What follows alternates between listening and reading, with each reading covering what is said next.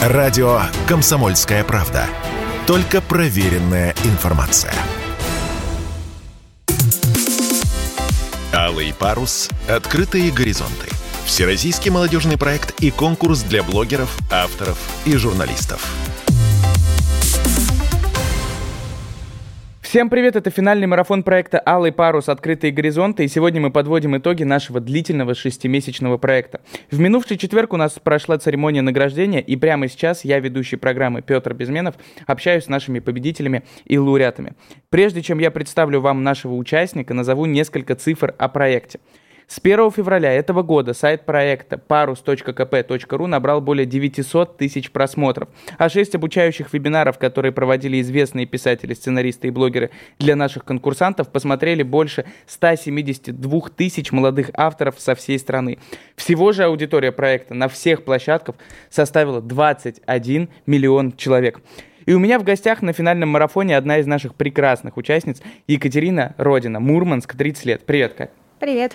Нашим слушателям расскажу, что работа Кати представлена в номинации «Тематический блок», все верно? Да, все так. Э, и называется он «Трудности перевода». Э, твой текст очень актуальный, э, поэтому забавный и смешной. Прям в точку написан. Почему вообще ты выбрал такую тему? Ну вот как раз меня вдохновило, я недавно перешла на новую работу, и у меня появился коллега, который, как мне показалось, немного странно общается в, угу. в мессенджерах, в социальных сетях, и вот он меня как-то вдохновил на это, и я разогнала эту тему.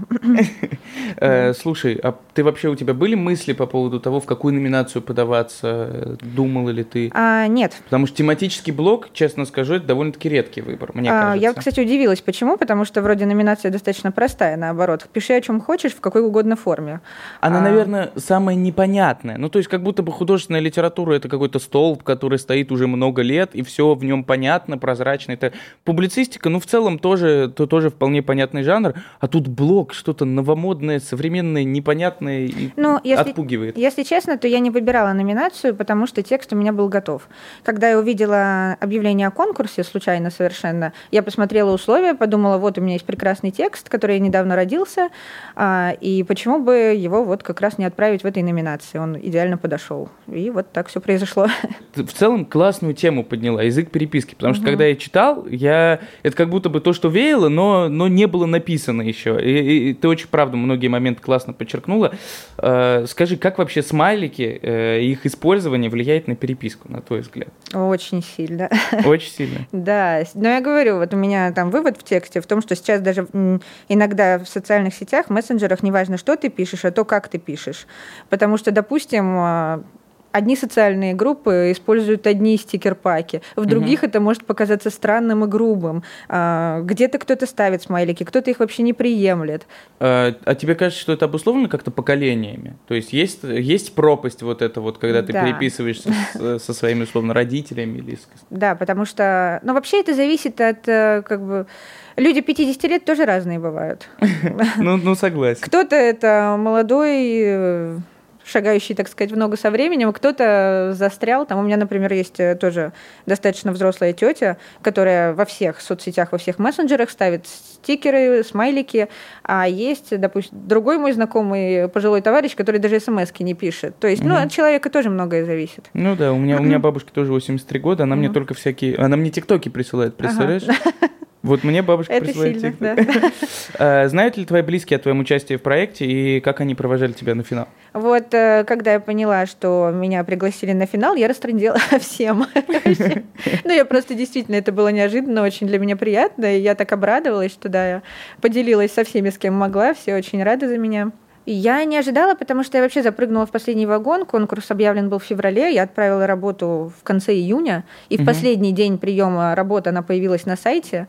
Я, честно говоря, уже не рассчитывала вообще ни на что, даже попадание в финал, а тут еще и мероприятие вот это вот. Так что классно получилось. Ну, отлично.